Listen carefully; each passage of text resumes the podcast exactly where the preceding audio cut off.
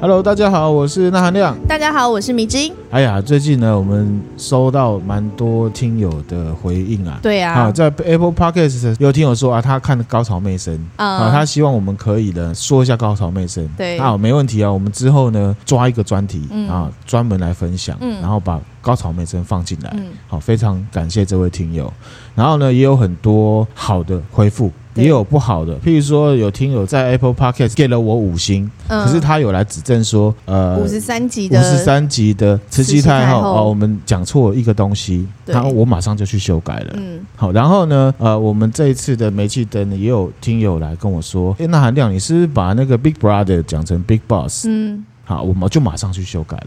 好像这一种的，如果我讲错了，或者是我资料收集错了，大家来修改，我都非常的欢迎。嗯，那可是呢，我最近也有呃收到听友他有针对我煤气灯这一，我、哦当然我在私讯里面我就回复这位听友说啊，谢谢你的指教。好、可是呢，我有跟他解释，就是说啊，我们的节目啊不是单纯的念资料给大家听。不是读资料嘿啦，，不是读资料给大家听，都是呢，那含量找这些资料，把这些资料消化之后分享出来给大家，是我分享给大家的资讯。嗯，那特别是《煤气灯》这两集啊，嗯分享的目的就是期望大家可以有一个自由思考的空间。嗯，好、所以呢，我这个节目也绝对不会是煤气灯环境。我分享出来就是要大家去思考，大家思考觉得那含量讲的这没道理，好、那我绝对尊重你的想法。对，也有很多听众哦，嗯甚至来指正我那个 Big Brother 讲成 Big Boss 的那个听友，他也来回复 我说：“哦，我们这个节目呢，知识量爆表，他会继续支持，我也会尊重。重点是说资料呢，我如果我分享错了，你来指正，我一定修改，马上立刻。嗯。这个可以问米子，对我他真的立是刻。”看到那个听友们的那个嗯讯息的时候，他都会赶快回到位置上，抛下手上任何的就是事情，就赶快回到那个电脑前面，赶快做修改。资料这东西呢，就是一个一翻两瞪眼的东西嗯，资讯就不一样。资讯是我的想法，煤气灯环境是我最不喜欢的，所以我希望大家可以有自由的思考空间。嗯我的节目呢，也不会是一个煤气灯，大家听了觉得有道理，那我觉得很好，因为有人跟我想法一样对，啊，有人觉得没有道理，那我也尊重。嗯好，所以还要呢，尊我重啊还是非常的感谢这位听友。可是嗯我要讲的这个就是自由的真谛对。啦，这听友人也蛮 nice 的，就是还来跟我们对，可是我要讲的是说，我觉得想法就是想法，嗯我没有要强灌给你，对你好听了你不接受，你不认同也没关系，没有关系，嗯我们都尊重。就像对我不会说你错是一样的对，道我理。们就收到你的想法了。对这，样然后再来是说，他有提到他觉得迷智音，哦，他有一呆呆个的形容词说呆啦。前面几集我就有跟大家介绍过，我们这个节目是怎么样来的。嗯好，听友有一个铁杆的粉丝呢，他有问我们说，啊，我们为什么会做这节目？嗯啊，其实就是我那含量自己想要做的。好，所以呢，从议题设定、资料、稿子、主持人、主梗都是我在拉。嗯，各位听友呢，可以把米之音呢想象成跟你们一样是听众听众，然后各位听友，你们还可以选哪个题目你不想听。可是米之音它其实不行，嗯，觉得很生硬的题目，它就是硬着头皮听我讲完，刻完它，刻完它。恐怖的他会叫啊什么，或者是他会表达一些意见，嗯他会不会表达意见，那都是他的自由意志。 嗯我们这里也不是综艺节目，每一集的节目我都不会要求他有任何戏剧化的表现。对，各位听到的所有迷之音的反应，都是他自然的反应。嗯这个就是迷之音，还有我对所有听众的诚意。这个诚意就在于说，我们节目里面的所有反应都是最自然。最最真真诚实的，的嗯所以呢，如果你要求迷之音要做的好像一个相声的一个主持人，其实我们的节目架构长久以来，从第一集到现在七十几集了，都是这样的。嗯这个就是互相尊重。那我也绝对尊重迷之音他在节目上的表现，嗯这是他最自然的表对现。啊，那含量真的很辛苦，而且又很 贴心，哦，这不不用 啦，你不用跟我讲这个，不真用的啦，你不 用。真的很辛苦。每次录这 p o d 他都会问我说你有没有问题，然后我有可能有时候就会说嗯没有，然后你就会说可是其实我想休息一下，那没关系啦，反正我觉得呢就是这样。嗯。但我要讲一下，就是我觉得我还是要讲一下，就是因为资料跟主梗都是你在拉，所以你在当你在做这个节目内容，在录音的过程，就是其实讯息量真的很多，资料量真的很多，所以在讲的过程难免偶尔会有口误的状况。啊 所以我觉得口误的状况，大家就是，哎、如果有发现，也可以来跟我们讲，当局者迷的而方式啦。且呢，那含量是一个脸皮很厚的人，对，就是说我真的很不怕尴尬，我也不在意别人说我错。嗯，可是那个错是嗯错是错在资资料，料就是说你哪件事情讲错了，嗯，好，你把慈禧太后讲成男的了。哦，好，那是这样子这一种的我就愿意，改而且呢，你要怎么样讲我，我都没有问题。嗯，真的还再重申一次，台湾是一个自由的社会，嗯，只要这个想法没有涉及到法律的问题，我提出一个想法，各位听友听了觉得有道理。很棒，你听了没道理也很棒，为什么？因为这就是各位的思考能力。对，可是呢，各位在思考能力思考完之后，就要开始互相尊重，嗯因为我们分享的是煤气灯，嗯，我绝对不会去说你这样想法是错的，这个就是自由的社会。对。如果想法不一样，可以讨论。就是说，对哎、我听了，可是我觉得是怎么样，对怎么样，怎么样，大家可以来讨论。对，我觉得就是要互相尊重。嗯，好，这样子，其实只有一则对，都是好都评，有好评啊所有人都是好评。嗯呃，就是因为有一则，然后紫色的东西刚好跟煤气灯非常的 match，嗯，好，所以我特别讲出来。煤气灯这两集上了还蛮多，就是听友有回复对的啦，因为很其热实络其实我在上之前我就可以预想到，因为它跟政治有关，可能也会指涉到某一些嗯听友。嗯好，譬如说，哎、我听完你是不是在骂我说我是煤气灯，嗯或者是怎么样，都是分享。嗯，嗯好，自由就是第一个不要对号入座，第二个不要煤气灯，嗯，我尊重你，你尊尊重我。重我，嗯， 好，好，尊重不是看起来有礼貌就好了。嗯，感动啦，就是大家对煤气灯对啊这么的热烈，反应很热络好，嗯很热烈，好，大概是这样。那我们今天呢，要来分享好中国的都市传说。嗯，我们之前呢、有讲到这个四川的僵尸事件，哦，对，好，那我们呢，接下来要分享的都市传说呢也是中国的，嗯然后呢是一九八零年代的一个都市传说，嗯而且这个都市传说算是轰动全国，而真且的哦，算是十大都市传说之首了。哦，而且呢，它也是一个失踪事件。 哼，好，所以呢，就是我们可以来学 Will X 档案。 大大家家好，好我是我是 Will，好不好？这算是在帮打名知名度嘛？啊，他我希望他帮我打知名度了，他知名度比我高那么 多。 拜我托们也平常也会看啦，对，啊我们要分享的是罗布泊失踪案件。嗯哈，啊罗布罗布泊泊，哎，罗布泊呢是在哪里？它在新疆。嗯好，它是一个新疆欸哎新疆，中国新疆维吾尔自治区巴音郭勒蒙古自治州若羌县的北边，然后呢塔里木盆地的东边。哦，还有就 对，，它是一个盐水湖。嗯，好、它曾经呢是中国的第一大湖。真的哦，对，一九五八年的测量啊，它的面积是五千三百五十平方公里，这么大。哇，五千多公里对耶，，新北市的面积是两千零五十三平方公里，所以它的面积是我们新北市的二点五倍大，这么大的湖就是这么大的湖啊。不过呢，它在六零年代干掉了，哎，啊干，掉，它就变成了一个沙漠这样子。哇，然啊后好可干惜，干枯了之后，现在罗布泊啊，远远看有没有，它就像一个人的耳朵。哦，所以罗布泊是那个湖泊的名字吗？对，罗布泊，哦，我以为罗布泊是一个阿 人名，伯吗？对，灯辉勃勃吗？干掉之后就变这样，然后呢，哦这个照片就很像一蛮像耳朵的个耶耳朵，这是飞机的空拍这样所以子是。这个范围嘛，这个圈圈这样。对，哦好，然后呢，它就有一个名字叫做呢地球之耳。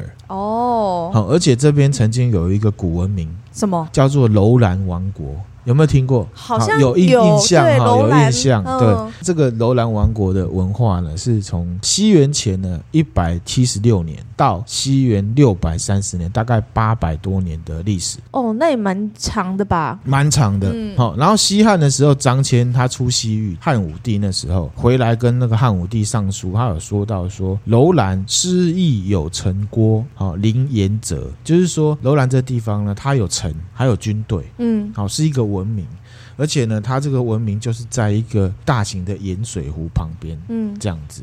然后呢，现在主流的推论呢、当时的楼兰人嗯是属于广义的雅利安人，长相可能有点像伊朗人那样子。嗯，轮廓很深，很深这样子啊，有点像现在新疆维吾尔族、哦，那种感觉的哦也有一去点混混到，混合到这个楼兰王国呢，是丝路上面的一个站啊。嗯，好，你知道丝路吗？我好知以道前，会有一些丝驿路站啊什对么啊，对驿不站对？啊，然后这边曾经是一个绿洲，有绿洲才会有人住嘛，嗯因为它是沙漠。那这个楼兰王国是什么消失的呢？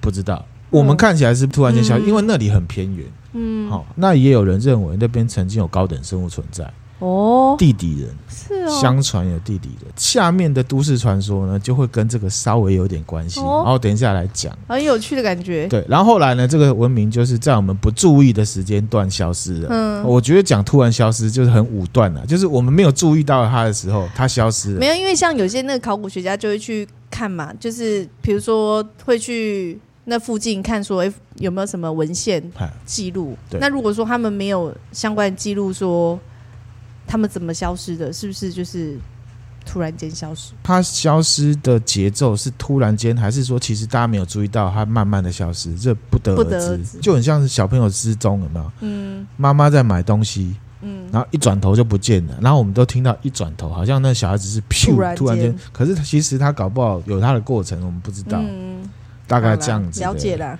好，回到这个罗布泊哈，到了一九零零年三月，就是瑞典的一个探险家，他呢到了这个罗布泊的荒原，因为他已经干掉了。嗯嗯，就是沙漠这样子，在地底下呢，挖掘到了楼兰古城在地底下挖到城哦，这样哇子，，然后旁边有城围起来，有一些建筑物围起来这样子，看起来很厉害哎，耶。这个是瑞典人发现的，就是一个文明，这是也是要有 sense 跟天古分哦文。明，对啊。知道这样子往下挖可能会有东西，他可能有他的 know how 嘛，只是有探然后呢，这个瑞典的考古学家嗯回到欧洲之后，他就写书，把这个文明呢分享出去，嗯变成了世界探险家趋之若鹜了，一直来探险看测器开始变人的潮地很方多，，因为太偏远，环境很恶劣，嗯，哦它是军区，所以没有办法自由的进去，是一个封锁区。哦，嗯，了解，好，那封锁区就有很多秘密嘛，我们接下来就会来讲哈就。很多神秘的事情，在一九八八年的时候，中国的国务院宣布呢，嗯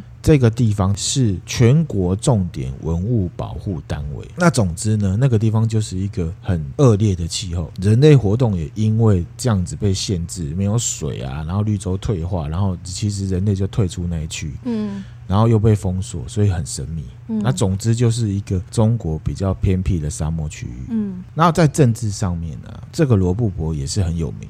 嗯因为它是中国呢实验核武器的地方啊。对，中国的第一颗氢弹嗯，就是在这里引爆试爆的。哦，你现在去 Google 上面查，它是呈现一个问号，你是看不到的。 这个图会分享给大家。 然后呢，它的这个地图的说明是旧盐湖的盐床，同时也是核能试验场的所在地。好、这样子哦算是公开资讯，那这个有点像是什么？嗯美国的罗斯威尔一样啊，嗯在那里也是沙漠区，然后也在那里试炸，嗯然后呢，你 Google 地图也看不到，嗯，好都是样，一样的。一九六四年的时候，嗯中国在罗布泊试爆了一颗原子弹。一九六四年到一九九六年中间，总共有进行了四十五次的核实验。那那对，边辐射感觉很强诶，真的是鸟不生蛋。啊两个二沙点漠五大的新北市的大小，对，而且它旁边也都是沙漠，不只有那个湖这样子。嗯好，那这个都市传说就是发生在罗布泊。嗯这个地方本身就已经很神秘了，嗯好，又发生了很神秘的都市传说，而且这是真人真事。事情的主角叫做呢彭加木，彭加木，对，彭加木呢，他本来的名字叫家是家庭的家，木是和睦的木，好，嗯然后他是广东人，嗯中国著名的呢植物学家嗯啊，是一个有志青年。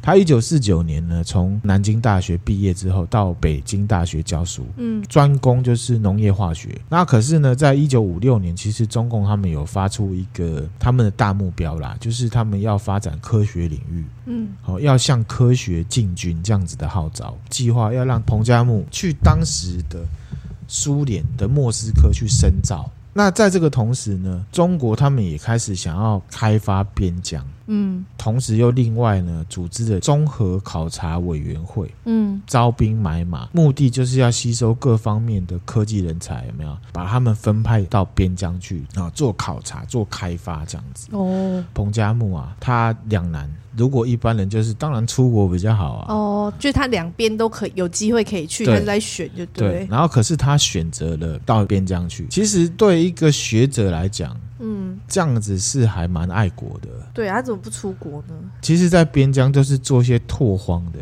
事情，嗯，其而实且资源一定不够嘛，一定不够比较少啦啊。对，他就选择了爱国情操，爱，国情操去做了这样子。当然，我这个找的部分资料是从中国他们官方的，就嗯很擦脂抹粉的感觉哦。嗯嗯譬如说呢，他就说彭加木曾经呢还写信给当时的中国科学院的院长，嗯叫做郭若木。哦嗯，他里面写到说，我有呢。从荒野踏出一条道路的勇气嗯，有一种壮士断腕的感觉。 有我点收集的资料刻是意这有样子点啊感觉对对刻对意。一般人如果是这样，应该就是对啦，就是好像有一种穷雄心壮志、很爱国的感觉啦对哈。然后呢，他最后面的署名他还改名字哦，哈，本来叫彭家木嘛，对家庭的家和睦的睦嘛，嗯他现在呢就改成彭家木，家是加减乘除的加，嗯木是木头的木。哦好、意思就是说他要用他的所学在边疆把它开拓成一个不哦，是荒野，就类似这样子的感觉，这好像也很爱国这 样子。太有心了吧？这一封信哈，哈哈哈那总之是这样。那刚刚有讲到郭沫沫。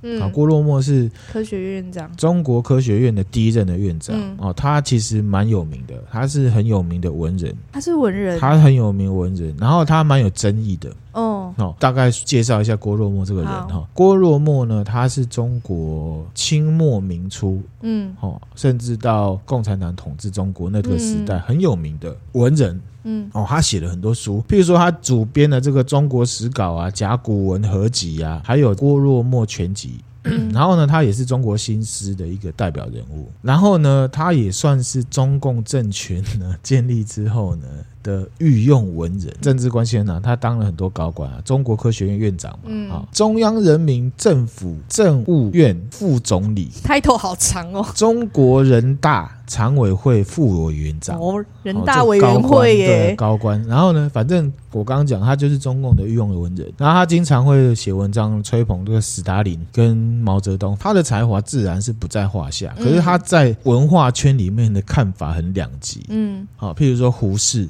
好、嗯胡适知道吧？我知胡道适跟他同一个时代的，嗯他说呢，郭沫沫这个人呢，反复善变，他一向都不太欣赏。嗯他就说呢，哦，大概在十八十九年前啊，啊，胡适从北京回到上海啊，徐志摩请他吃饭。嗯然后呢，郭沫沫就作陪嗯，啊。吃饭的中间呢，徐志摩就跟郭沫沫说：“哎、郭沫沫，我跟你讲啊，胡先生对你的文章啊很赞赏，这样子。”然后嗯郭沫沫就跳起来，直接抱住胡适，然后往他脸上亲一下。哼，他觉得这个人呢，还蛮没有定性的，哦，很轻浮的感觉很，轻浮的感觉。然后呢，也说他反复善变。嗯，好，原因是什么？什么？是因为其实郭沫沫本来是蒋中正，因为蒋中正国民党以前是治理中国嘛，，对，他本来是蒋中正下面的御用文人，哇，可是呢，看到风头不对，他马上就倒戈，然后呢，反过来骂着墙头草，嗯呃，有点这样的感觉。嗯胡适这样讲，还有林语堂，嗯，有没有听过？幽默大师曾经被提名过两次的诺贝尔文学奖。哇，然后他有一个著作叫《京华烟云》啊，嗯早期有被台湾拍成连续剧，然后他的外号就是幽默大师。嗯，哦，台北市的养德大道上面还有林语堂故居。哦，哦，他死前的十年都住在就在那这边。边，他说呢，郭若莫集天下肉麻之大 成。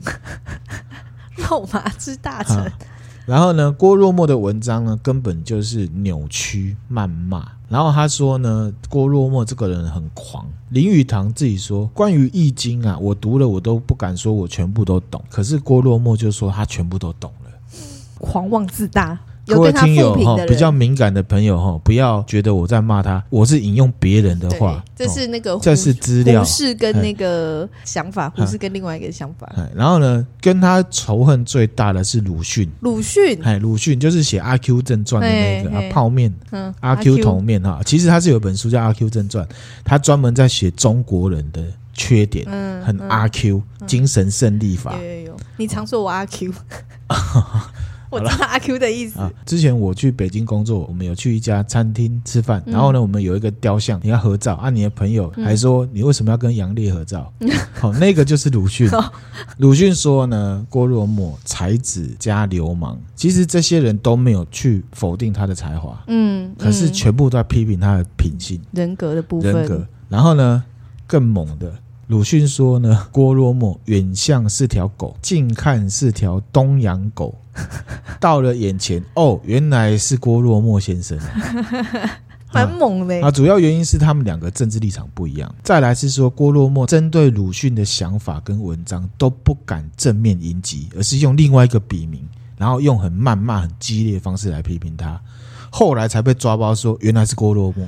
那这个这个对， 就对，嘿真的嘿会不嘿免让我自己对觉得就我的看法就会觉得对说，如果你真的不是他们那么讲，你为什么不用本名？就很像现在有没有办公室里面有一个表面上对你很和善，可是后面就发你黑函，好、乡民大概这种有人。一种乡民感，对，然后呢，在感情上，郭沫若也是一个渣男。啊，刚刚讲东洋狗有没有？这个郭沫若娶了四个老婆，第三个老婆是日本人，所以他会讲嗯哦东洋洋狗原来是这样子啊，感情的事情我们就不多说了。对然啦后，每个因人为有每有个人的才华的人，自古以来有才华的人通常都很感情比较充沛对啦。，那总之，充郭沫若就是当时的中国科学院院长，这边一个豆知识分享给大家了嗯哈。当时的中国政府对他也是待遇蛮好的，因为把他当成样板，你知道样板就是好所有的文人，你看，如果你跟我好就是这样，沛嗯，高高在上这样子。在现代的话，多半就不会用文人，就用生意的样板。嗯好，比如说十年前的马云啊，好，马云语录有没有？请问马云现在在哪 里？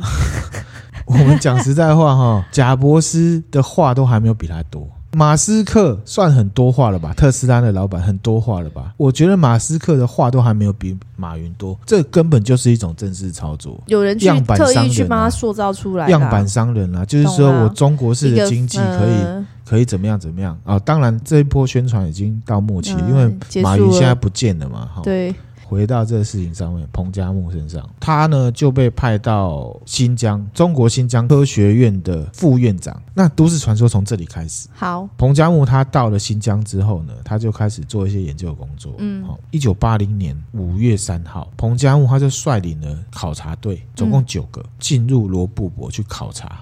嗯他号称呢是要去研究跟发现钾矿，反正就是一种矿。嗯，他中间还经历了沙尘暴、车辆受损、迷失方向、各种险阻，就是很难就对了。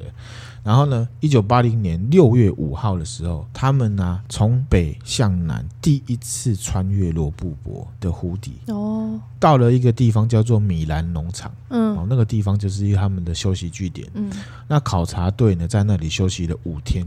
嗯六月十一号的时候呢，他们又开始要开车，要继续去其他地方考察。嗯在六月十六号来到了罗布泊东岸一个叫做库木库都克的地方。嗯，这时候他们的汽油都用完，水也用完了，摆在铁桶里面水都铁锈，不能喝啦。那总之呢，就是严重的缺水、嗯缺油、缺食物。嗯这时候呢，考察队队员呢、跟彭加木产生了严重分嗯歧，因为呢，考察队队员要求彭加木发电报去求救，嗯，彭加木说不行，祖国不可以随便的这个求救，求救，我们要自力更生。嗯好、他说呢，如果动用直升机送物资的话，那直升机飞啊，那个油料什么的，是一个很庞大的数目，好、会给国家带来负担，他们应该要自力嗯哇好爱更生国哦。这样他就这样讲，嗯队员们呢、要求，可是呢，彭加木起先是不同意的。不好、要嗯在众多的压力之下，他们发出了电报。嗯一九八零年六月十六号的晚上十点，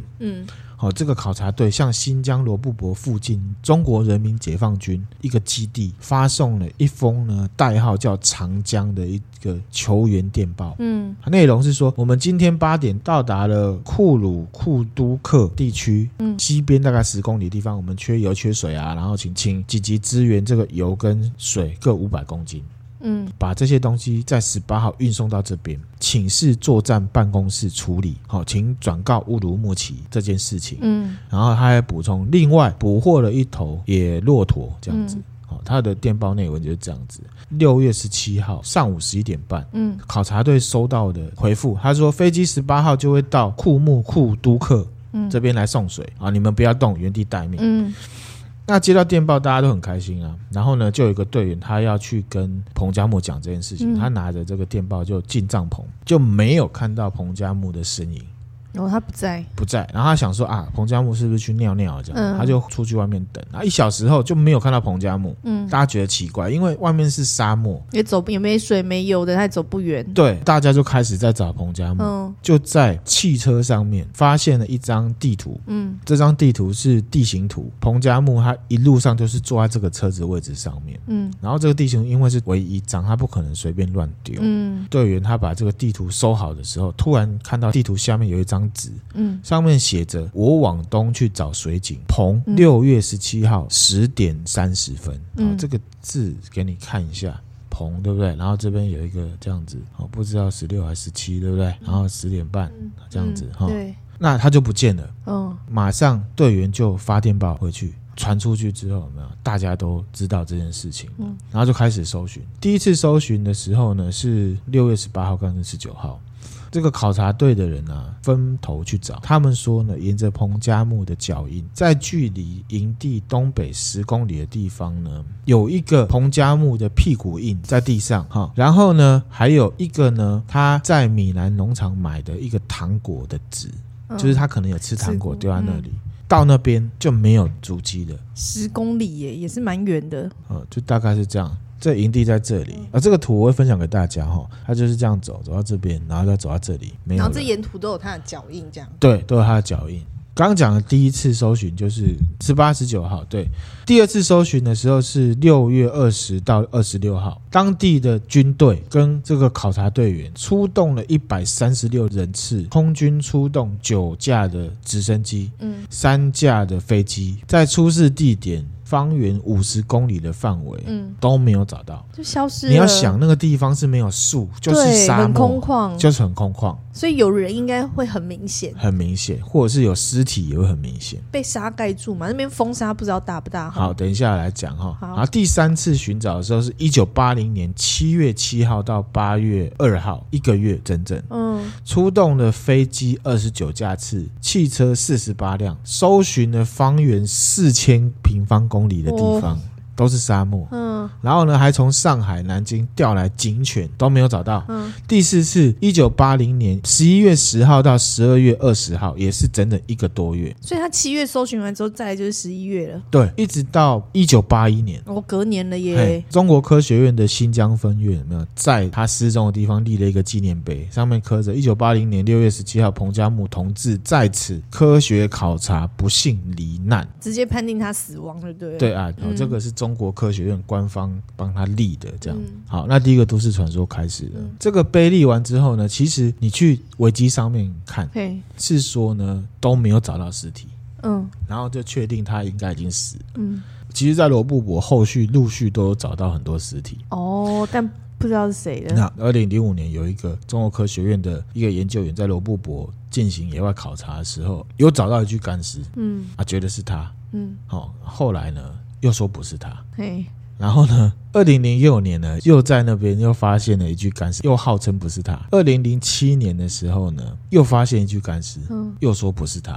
嗯，这样子，反正就是有找了很多干尸，然后都不是他这样。，对，然后这边呢就有一个二零零六年的资料，嗯在网络上就有嗯看到，就可以找得到。好，二零零六年有一个中国的法医，他在网络上留下的资料。哦，文章一开始他说，很多案子都有不能说的秘密。嗯身为法医，看多了这样的事情，实在是良心不安。嗯他说：“我没有公布真相的能力跟勇气，只好写下这些文字。但愿有一天，那些悬案都可以真相大白。”哇，好，然后他就说，二零零五年的时候，四月十一号，在敦煌市的附近有一个考察队，他们在罗布泊附近发现了两具干尸，两句，被送到了甘肃敦煌博物馆去。嗯，可是很奇怪，他们只对外宣称发现了一具干尸。为什么？法医他就是比对那一具被隐瞒起来那具干尸的人，结果那一具干尸就是彭加木。那为什么不说呢？他说呢，彭加木的死亡以法医的角度来看，恐怕不太单纯。如果照官方的说法，嗯，彭加木是去沙漠里面找水失踪，在那个鸡不生蛋、鸟不拉屎的地方，最有可能的死因就是什么？渴死死、饿死。为什么法医会觉得他不是自然死亡？嗯哦，第一个原因是因为这一具干尸上面有尸蜡。好、有尸蜡他说呢，法医有一种定义叫做呢完全饥饿。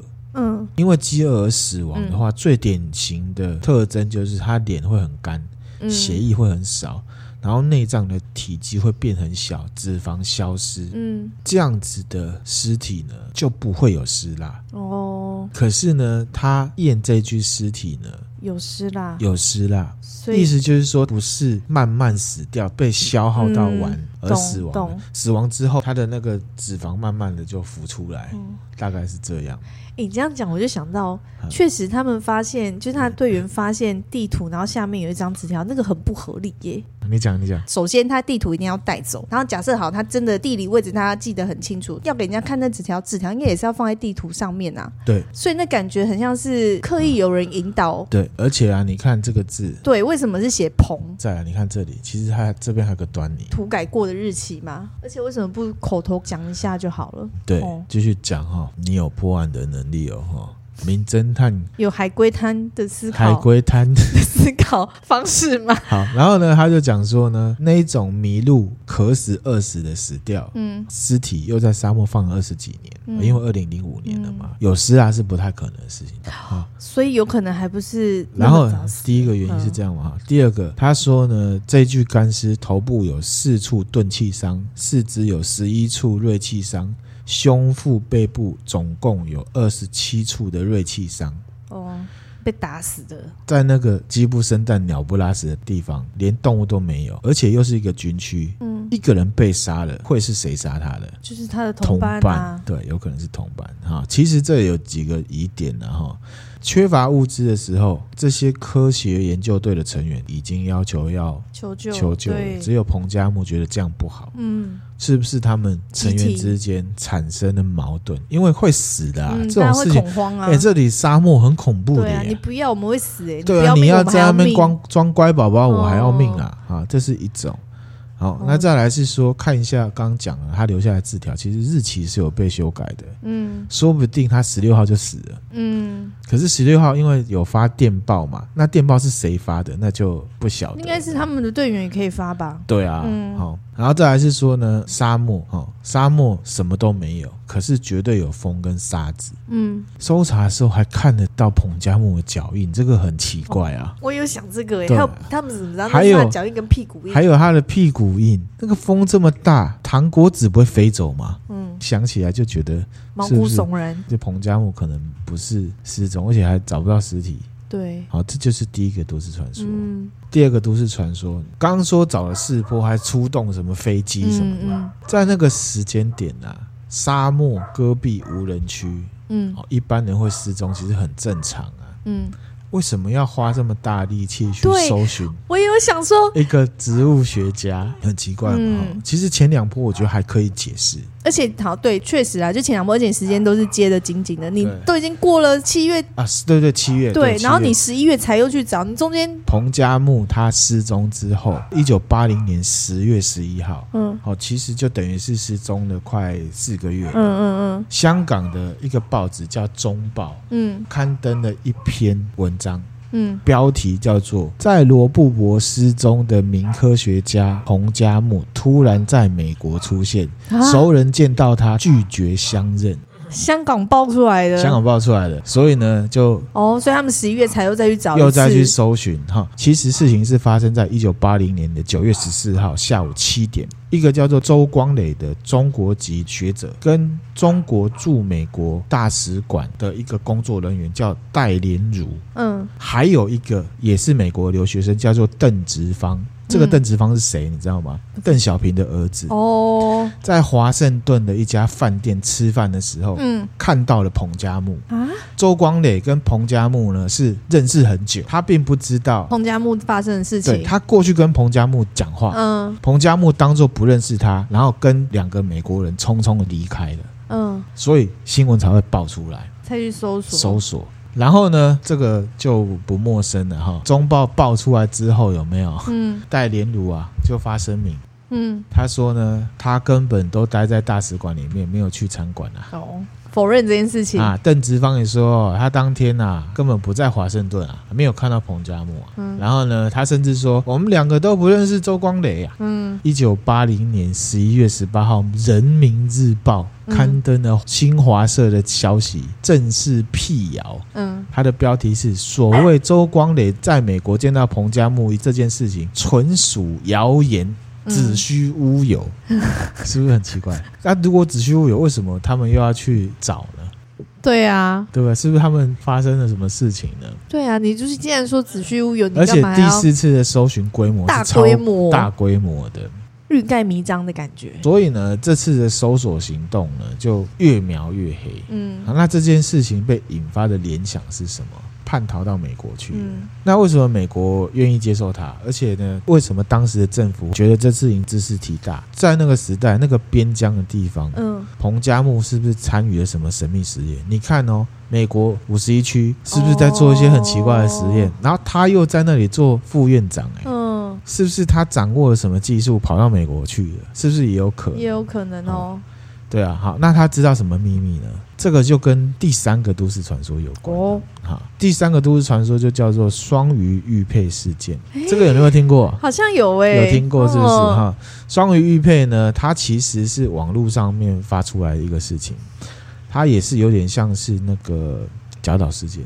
啊，嗯中国有个论坛叫做天涯论坛，嗯在二零零九年的时候贴了一篇贴文，嗯标题叫做“中国有没有调查灵异事件的官方机构”。嗯，啊，这个题目就引起大大家家讨讨论。论，其中有一个 ID 叫做“大雪压心”的一个网友， 嗯哦，他就回复他楼上那个网友说：“如果啊，你要是讲到跟双鱼玉佩有关的事情的话，我就掐死你。”这样子讲，好，那这样子的言论 呢，就引起了网友呢好奇的追嗯双问。鱼玉佩是什么？这样嗯对，大雪压心发完这个帖子，回完网友，他就再也没有出现。嗯，真的跟角斗事件好像哦。对，一直到二零一零年三月二十一号的时候，天涯论坛上面又有一个网友 ID 叫做“无欲往西行”，我要去西边。嗯好的一个 ID 呢，发表了双鱼玉佩事件的讨论串，嗯嗯，把彭加木失踪还有军方的这些作为连在一起。内容是什么？好，内容真真假假了哈。它嗯大概是说呢，彭加木他穿越这个罗布泊，哦，其实罗布泊他这样穿越北到南嗯啊，四百五十公里。他休息了六天之后，准备要去附近的另外一个点，有没有？他不是要继续要往东去考察吗？嗯哦，其实这个点才是他这一次真正的任务。有哦，他去查一个什么东西呢？就是说，其实，在文革时期啊，他那个时间点就是文革之后嗯了嗯哈、文革时期呢，在新疆的罗布泊那里，有发现了一群很奇怪的人，他们称之为沙民。嗯这一群人呢，被怀疑可能是国民党军队，嗯也有呢是文革时代去这个沙漠里面找古物。嗯盗墓的人，嗯那也有人说呢，他们是就是当地的居民，就是神秘居民嗯这样子。可是呢，他们这群人啊，很奇怪，力气很大，嗯，而且精神都很亢奋。他们出现都是成对的，一定是而且这两个人都长得一模一样，哈，都是双胞胎吗？复制人。嗯然后呢，他们这个被抓了之后，我们来解剖研究他，他们器官是完全左右相反，哦，而且呢，要去调查他这个们有沙弥去解剖这个人啊，有发现说他们胃里面呢有找到一种植物嗯带有毒素。彭加木他其实是植物学家，哦是要去研究那个，他是要去研，究这个这个事情，其实就是他担任中国科学院新疆分院的副院长，去做这个探险最主要的目的。嗯以这个都市传说来看的话，有没有？他们有达成目的，找到这个植物的样本，嗯，那有没有像那个师战朝鲜？ 对 啊，那个也是生死对草嘛，哈对，生死草啊，对然后呢要去找那个，同时，他还在那个地方发现了外星文明跟超高科技的遗迹，哇，而且这个装备呢还可以使 用。然后他就好嗨哦把它带回研究。嗯这个东西它可以把一条鱼复制成两条，而且这两条鱼外观都一样，只是器官相反。然后呢，如果你杀死 A 鱼的话，B 鱼在几个小时之后也会死掉。哦，哦，然后科学家就推测说，它其实不是把鱼变成两条，而是把这一条鱼它处在不同的时间轴的那条鱼拉到这里来了，哦，可以平行时有空点的像感是平觉行时空这样子。哦，那所以呢，有人讲双鱼玉佩嘛，嗯其实它是一个装置，不是玉佩，它只是被称为双鱼玉佩这样子。我们现在上网查查双鱼玉佩，会一大堆玉佩玉啦，佩对，对，可是它其实是这一个个装装置。彭加木他完成任务之后，发现说这个研究队里面有内奸，有国外的间谍啦，嗯所以呢，他写说游泳完了，是因为呢带着那些队员去绕远路，嗯，绕到呢没有油了，然后才发那个东西。然后他发的那个东西里面，另外发现了骆驼，有没有？呃，野生骆驼有人认为那个就是暗语有内鬼，有没有？刘德华不是就写有内鬼？啊这东西不可以被国外的间谍拿去。嗯然后在中间这个斗智斗力的过程里面呢，他就被残杀了。有人讲说他是被杀死了。嗯然后还有一种说法呢，是说在中间的过程里面，他不小心被复制了。所以国外会看得到它复制了之后呢，真正的他已经到国外去。啊，然后他们杀的可能是复对制的，哇，哎、这好合理哦，这嗯跟刚刚发生的那些事情就觉对得、啊哦，这样才合理呀、啊，对，然后他还发现说，这种复制人啊，会心神异常，就真的很像丧尸啊、僵尸，而且这些毒素还有这个传染性力大无穷。嗯到最后，因为当时掌权的是毛泽东嘛，嗯，啊，这事情报回去之后呢，毛泽东就下令用一颗核弹把那个地方给炸了，对外宣称那是核试爆。哇塞，知道这都市传说好合这理啊个都哦市。传说是不是脑洞大开？而且把所有的事情跟那时间轴串的非常的好哎、哦，对啊，是不是？真的好，很酷哈。那这个就是我们今天要讲的都市传说啦，这很嗨哎、这很嗨哈。双鱼玉佩算是中国第一神秘的都市传说啦，而且嗯我个人觉得它结合了刑案、僵尸、外星人、神秘生物、复制人、政治阴谋论。我觉得是我看过最脑洞大开，然后完整结合最多都市传说元素的一个故事。对，称它为中国第一都市传说，真的是当之无愧。而且里面的人事物都是真实存在的，真的耶，是不是 很穿？好厉害哦，这是不是很屌？很屌哎、很屌哈！嗯，这个都市传说就分享给大家。而且他把刚刚那件事情发生的很不合理的地方，都有了一个很合理的解释。然后时间轴跟哎、诶为什么，比如说怎么会在美国九月多在美国出现，然后嗯对又发现他的尸体，嗯，完全做一个很好的连接，很，好连很接。棒。这个都市现在你传去说维基上面查彭加木的话，官方的是说就是他找不到，而且他已经死了，这样子就是还是没有尸体这样没，有尸体。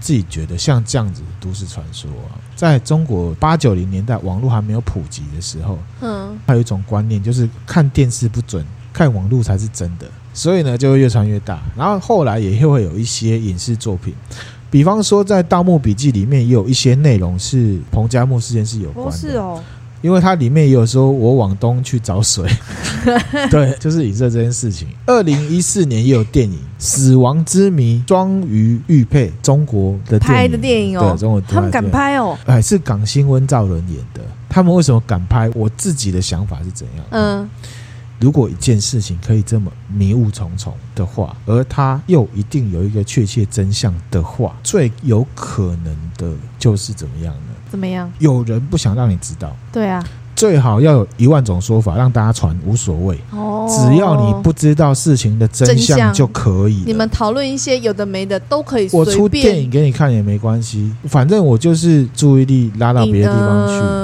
既然是这样子的话呢，永远不会有人知道真相。对，这样那我们就还是让这件事情留在都市传说的层面就好了。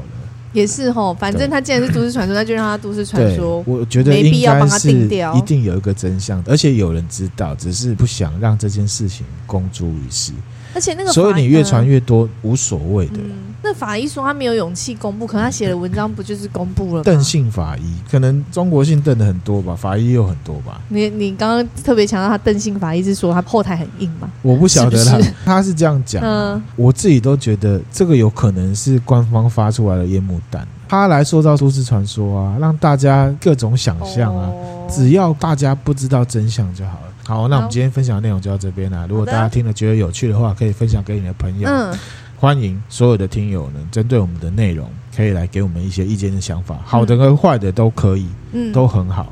这样我们子都尊重，好，那就分享到这边啦，谢谢大家，谢谢，拜拜拜拜。